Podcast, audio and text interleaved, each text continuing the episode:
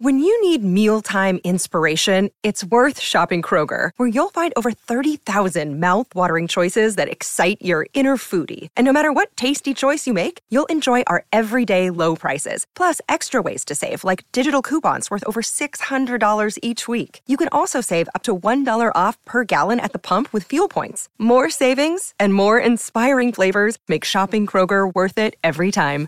Kroger, fresh for everyone. Fuel restrictions apply. Another day is here, and you're ready for it. What to wear? Check. Breakfast, lunch, and dinner? Check. Planning for what's next and how to save for it? That's where Bank of America can help. For your financial to-dos, Bank of America has experts ready to help get you closer to your goals. Get started at one of our local financial centers or 24-7 in our mobile banking app. Find a location near you at bankofamerica.com slash talk to us. What would you like the power to do? Mobile banking requires downloading the app and is only available for select devices. Message and data rates may apply. Bank of America and a member FDIC. Pourquoi le doublage français est-il l'un des meilleurs au monde? Merci d'avoir posé la question. Qu'on soit Team VF ou Team VO, on a tous en tête les voix de Bruce Willis, Stallone ou d'Eddie Murphy. Enfin plutôt de Patrick Poivet, Alain Dorval et Madondo, leur voix française assignée. C'est que beaucoup d'entre nous ont grandi avec des versions françaises de leurs films, dessins animés, mais aussi, depuis la PlayStation, de leurs jeux vidéo préférés. Même s'il est décrié par une partie du public, le doublage, sans parler de spécificité nationale, est un savoir-faire très ancré chez nous. Ah bon? Et quand est-ce qu'on s'est mis à doubler des films? Au moment du passage du cinéma muet au cinéma parlant en 1929. Avant, on pouvait se contenter de traduire les intertitres pour pouvoir exporter un film n'importe où. Quand on a commencé à entendre les voix des acteurs, il a fallu trouver autre chose.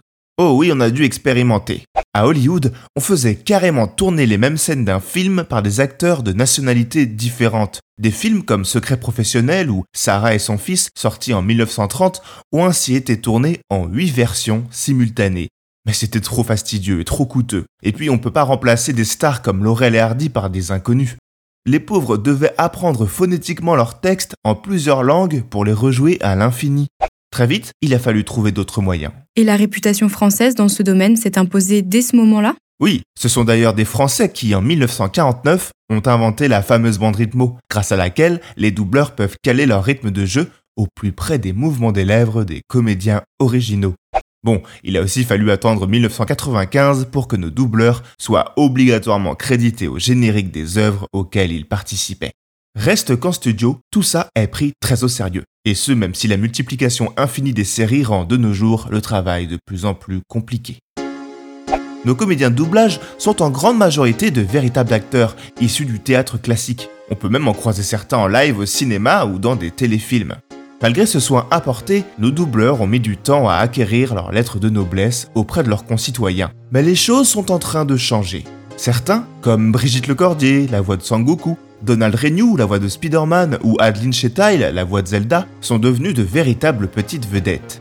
Alors oui, il arrive qu'il y ait des catastrophes comme le doublage du film Jaguar Forcer ou celui de l'animé Ken le Survivant. Mais il s'agit plus d'exceptions liées au contexte d'une époque où on ne savait pas toujours très bien ce qu'on doublait. Tout ça, c'est très bien, mais c'est le cas dans tous les pays. Pas forcément.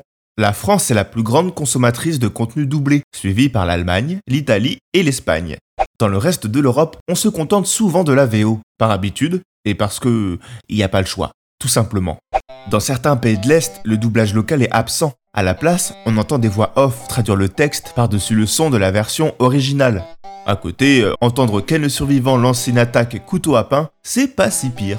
Dans d'autres pays, comme ceux d'Amérique latine, doubler un film peut être très mal vu, car ça rappelle certaines techniques de propagande où les comédiens faisaient un peu dire ce qu'ils voulaient aux personnages.